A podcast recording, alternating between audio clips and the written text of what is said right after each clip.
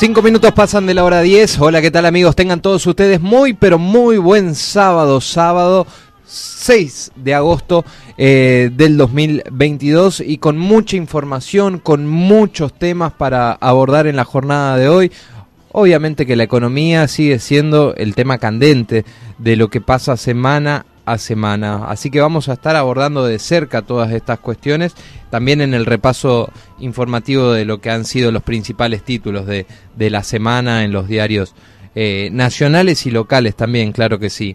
Hasta la hora 12 vamos a hacer esto que es La Voz del Chimiray con invitados también que van a estar visitándonos en piso. Hoy, por ejemplo, vamos a dialogar con la directora municipal de deportes y quien también eh, integra la organización de este trigésimo primer encuentro de la de los motoqueros ¿eh? ya hay muchos eh, motoviajeros que están en la ciudad de Apóstoles se siente el movimiento y esto también trae acarreado eh, una inyección a la economía local porque vemos que los hoteles están prácticamente ya eh, todos eh, al límite ya están todos agotados, no tienen plazas disponibles. También eh, el municipio creo que ha articulado mecanismos para eh, buscar alojamientos eh, o personas, vecinos de Apóstoles, que brinden alojamientos a los motoviajeros. Esto también se debe, digamos, a la gran demanda que de, visitantes que se espera para la jornada de hoy también. Ya en el día de ayer viernes estuvo bastante bastante movidita la ciudad. Habrán escuchado ustedes el movimiento los sonidos de esos motores de esas motos. Muchos brasileros también. Me he cruzado en el supermercado me he cruzado en el, en el kiosco con muchos brasileros que están aquí en la zona disfrutando de este trigésimo eh, primer encuentro edición número 31 de, de encuentro de motos, de motoqueros aquí en la ciudad de Apóstoles. Característico de esta fiesta, siempre lluvia y siempre frío también, ¿eh? Cada vez que hablamos de los motoqueros, recuerdan antes así en junio, pero siempre el frío presente en todos los encuentros de moto. Esto a muchos motoviajeros obviamente le frena, a otros no. A la gran mayoría te digo que no porque vienen igual. Hoy se espera que lleguen muchos, muchas más motos. Veremos qué pasa porque el pronóstico del tiempo nos presenta inestabilidad para las próximas horas. ¿eh?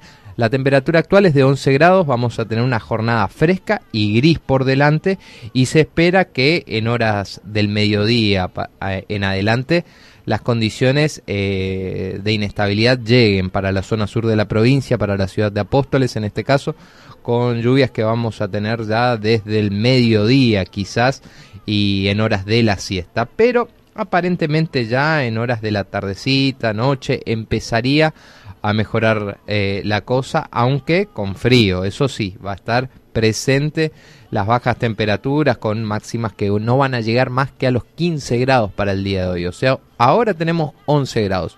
4 grados más va, va a subir la temperatura y después empieza a descender en horas de la noche, donde ya vamos a volver a tener eh, temperaturas, digamos, de 13, de 11 grados similares a las que estamos teniendo en el día, en, el, en este momento, ¿no? Mañana domingo se espera una jornada nubosa también, con bajas temperaturas, mínimas de 11 y máximas de 22. El día lunes, ya comenzando la semana, vamos a tener mínimas de 12 y máximas de 19. Por lo menos domingo y lunes sin inestabilidad climática, o sea, sin lluvias, pero sí vamos a tener algo de lluvias el día martes específicamente, ¿sí? Y allí ya empezaría a mejorar la cosa y a levantar un poco la temperatura camino al próximo fin de semana.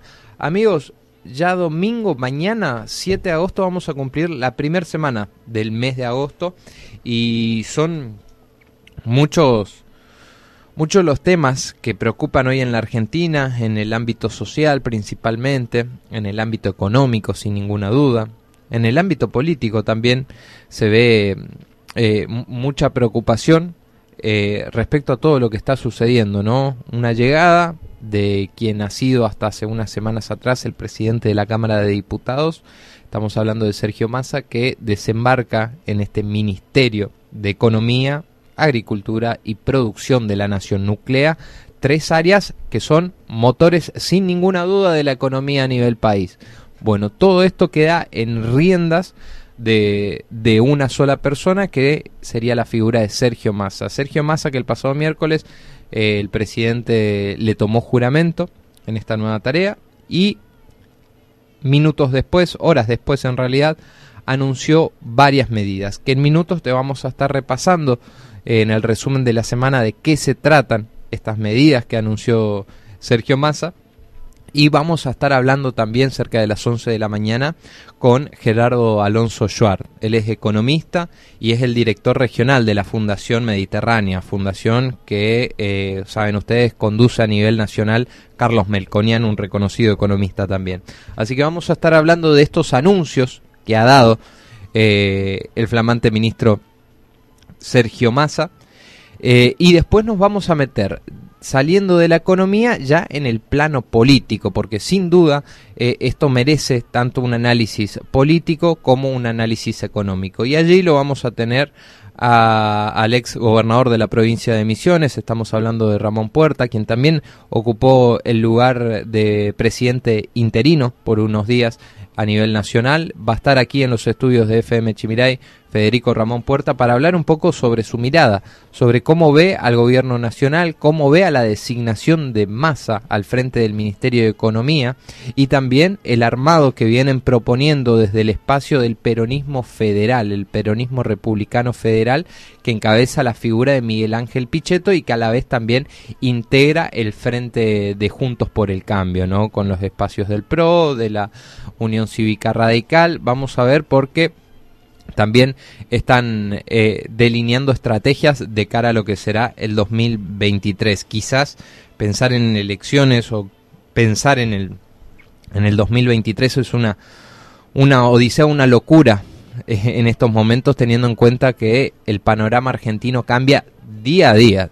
Ni siquiera vamos a hablar semana a semana ni mes a mes. Día a día va, va cambiando toda esta cuestión, así que creo que me parece oportuno poder charlar y conocer eh, la mirada en este caso de Ramón Puerta, quien también estuvo en momentos complicados de la Argentina, hay que decirlo, la crisis del 2001, que es justamente el momento en el que le toca ocupar el cargo eh, días antes de las fiestas, acordemos aquel diciembre del 2001, cuando eh, de la Rúa renuncia a la presidencia de la Nación entre un escenario de conflicto social muy alarmante, ¿no? Con saqueos en las calles, con muertos en las calles, que lamentablemente esperemos que esa historia no se repita en la Argentina, aunque hay condiciones que están mucho peores que la del 2001 y el claro ejemplo es el índice de pobreza. Índice de pobreza que en el 2001 cuando estalla toda la, la cuestión social, no lo teníamos en el 50% como lo tenemos hoy. Por ejemplo, uno de los factores que está peor una de las miradas que está, eh, eh, uno de los escenarios que es más complejo que en el 2001, que por mucho menos, a mi consideración, estalló a nivel social, a nivel país. Pero bueno, vamos a estar hablando de todas estas cuestiones, así que los invito amigos con Martín Machado en la consola de sonidos y puesta al aire. Nosotros hacemos hasta la hora 2, 12 esto que es La Voz del Chimiray en nuestra casa, en FM Chimiray, la 100.3.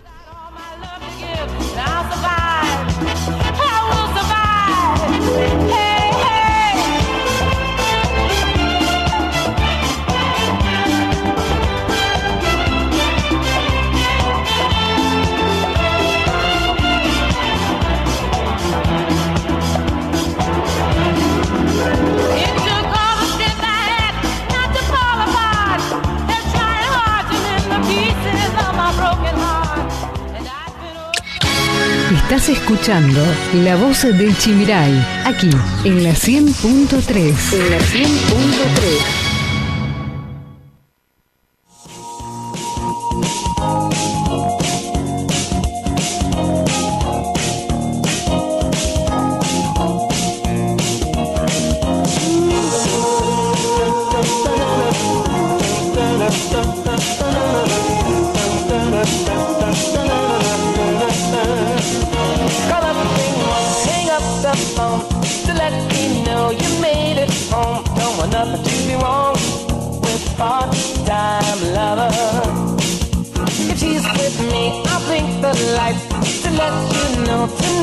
tonight's the night for me and you, my part-time lover.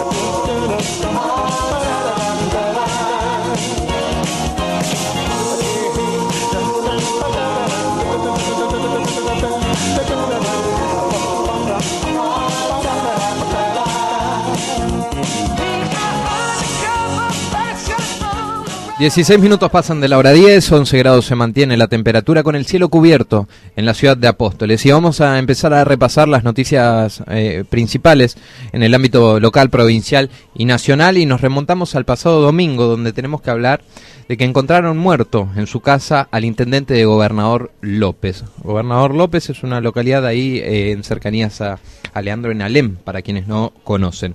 El intendente de Gobernador López, Sergio Copsicin, fue hallado muerto en su vivienda del lote 251 de la ruta provincial 205, según reportó su familia ante la dependencia de la zona policial en Misiones. El hallazgo se produjo cerca de las 22 horas del pasado domingo, cuando familiares de Sergio Kupsitsin llegaron a la vivienda y lo encontraron al hombre sin signos vitales. En el lugar trabajó la policía de la división científica. El hombre habría decidido quitarse la vida, ¿no? Lamentablemente.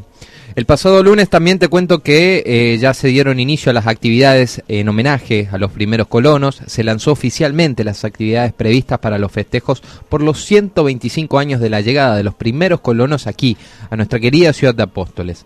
La misma eh, incluye distintas actividades artísticas, cultura- culturales y recreativas que se fueron desarrollando a lo largo de esta semana, ¿no? También te cuento que Rubén Golot es quien asumirá la intendencia de Gobernador López tras el fallecimiento de Cuxixin.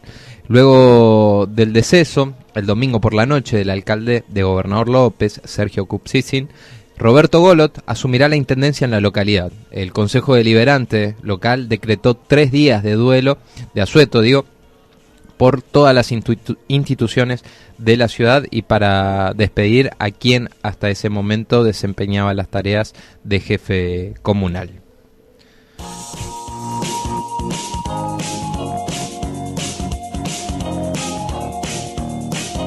Seguimos más- con más información y hablamos del ámbito productivo. Reclaman que el gobierno no cumplió con el cupo de combustible para el sector yerbatero. Productores yerbateros se mostraron indignados porque el gobierno provincial no cumplió con el cupo de combustible para yerbateros. En este caso el productor Christian Klimbley eh, fue quien al respecto declaró. Teóricamente en julio íbamos a tener un millón más de litros de la petrolera nacional y otras más. El cupo extra es de 300.000 litros que nunca llegó, dijo Christian Klimby, en este caso productor de, de yerbatero de la zona centro y tras estos anuncios que se habían dado meses atrás por parte del gobernador de la provincia donde se iba a destinar un cupo de gasoil específicamente al sector productivo, algo que no se cumplió.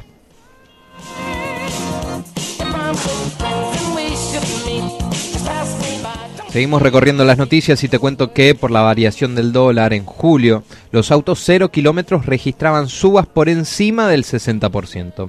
La brecha cambiaria, en torno al 140%, para los dólares financieros y del 160% para el dólar blue, registrada a, medio, a mediados de julio, afectó fuertemente a la industria automotriz, ya que requiere de insumos importados y por causa de ello, se estiman que se incrementaron los precios superiores al 60% que comenzarían a percibirse recién este mes. O sea, productos importados que registraron aumentos cerca del 60% en lo que va del año, muchachos. Y eh, la, variación esta justamente del mes de julio en cuanto al dólar estaría restringiendo eh, eh, o estaría complicando, aumentando en este porcentaje a los autos 0 kilómetros.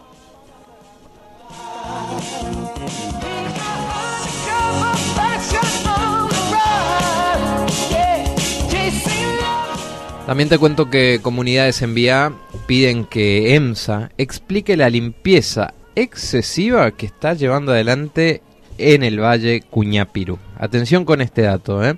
La empresa Energía de Emisiones, antes EMSA, inició desde hace algunas semanas trabajos de limpieza bajo los tendidos de alta tensión que están ubicados dentro de lo que sería la reserva del Valle del Cuñapirú, en Aristóbulo del Valle. Dicho trabajo se realiza todos los años en el área natural protegida, contó Eliseo Chamorro, cacique de la, de la comunidad Caagui Potí, en una de las cinco comunidades en Vía que viven allí en la zona del valle, ¿no? Sin embargo, el cacique enfatizó que este año los obreros de la empresa de electricidad misionera ampliaron demasiado e hicieron una limpieza excesiva. En palabras simples, esto significa desmonte, ¿sí? Por parte de la empresa de energía de emisiones allí en un área protegida que estamos hablando del Valle del Cuñapirú ubicada en Aristóbulo del Valle.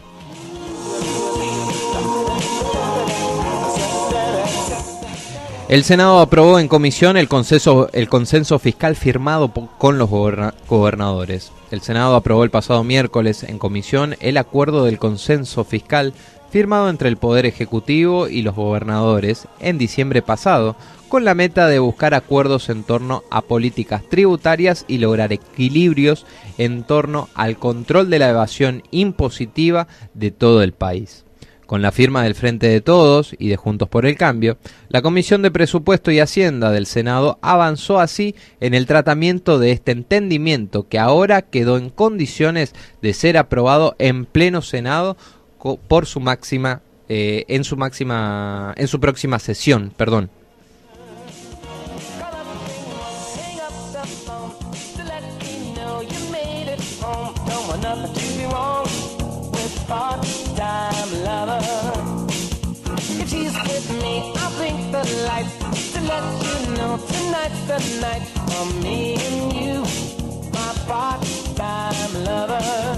Secuestraron 104 neumáticos que eran trasladados en un camión. Son efectivos del escuadrón número 13 de Puerto Iguazú que mientras efectuaban controles en el kilómetro 1606 de la ruta nacional número 12, inspeccionaron un camión con un semirremolque. Al observar el sector de la carga, detectaron 104 cubiertas de origen extranjeros de distintas marcas, modelos y rodados, y allí inmediatamente el conductor manifestó no poseer ninguna documentación que justifique el ingreso de los neumáticos al país. Es por ello que personal de la Gendarmería Nacional eh, ha retenido, digamos, eh, estos 104 neumáticos allí en la zona de Iguazú.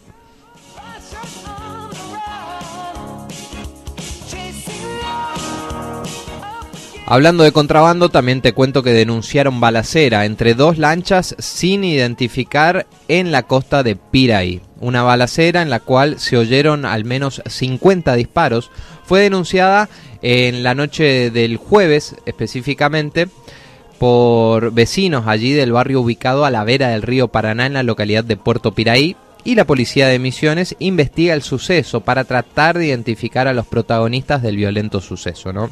El accionar de la policía comenzó en la noche del jueves cerca de las 21 y 10 cuando integrantes de la División de Delitos Rurales de Monte Carlo realizaban un operativo de prevención hasta llegar a la zona de la costa ubicada en el barrio Las Marías de Puerto Piraí.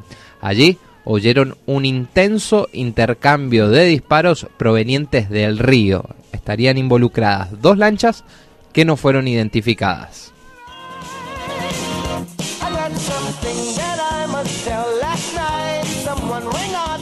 El transporte de carga es uno de los sectores más golpeados por la inflación. Así lo señala el índice de costos del transporte elaborado por la FADEAC, Federación Argentina de Entidades Empresarias del, del Autotransporte de Cargas.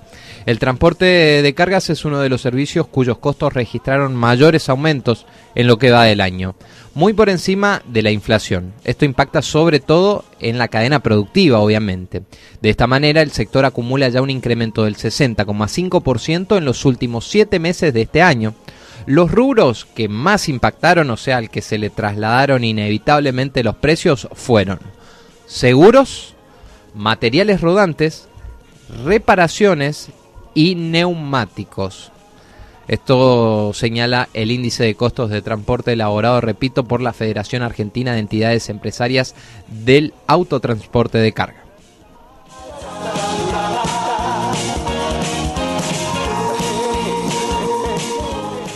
Llegamos al día de ayer, viernes, y con la llegada de motoqueros de Misiones, Corrientes, Entre Ríos, Río Negro, Paraguay y Brasil, se dio inicio este viernes a la trigésima primera edición del encuentro de motos en Apóstoles. Motos viajeros de todo el país, de Brasil y de Paraguay, ya están arribando desde el día de ayer, desde el día jueves en realidad, a la ciudad de Apóstoles para participar de una nueva edición del encuentro de motos que se desarrolla allí en el predio de la Espollerba.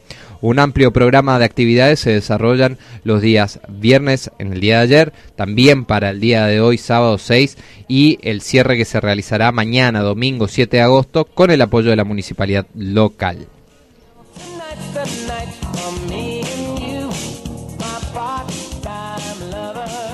Y nos metemos en una denuncia eh, y obviamente con sus consecuencias que ha trascendido después de, esta denuncia. ¿no? El Consejo General de Educación desplazó a docentes acusados de falsificar certificados médicos.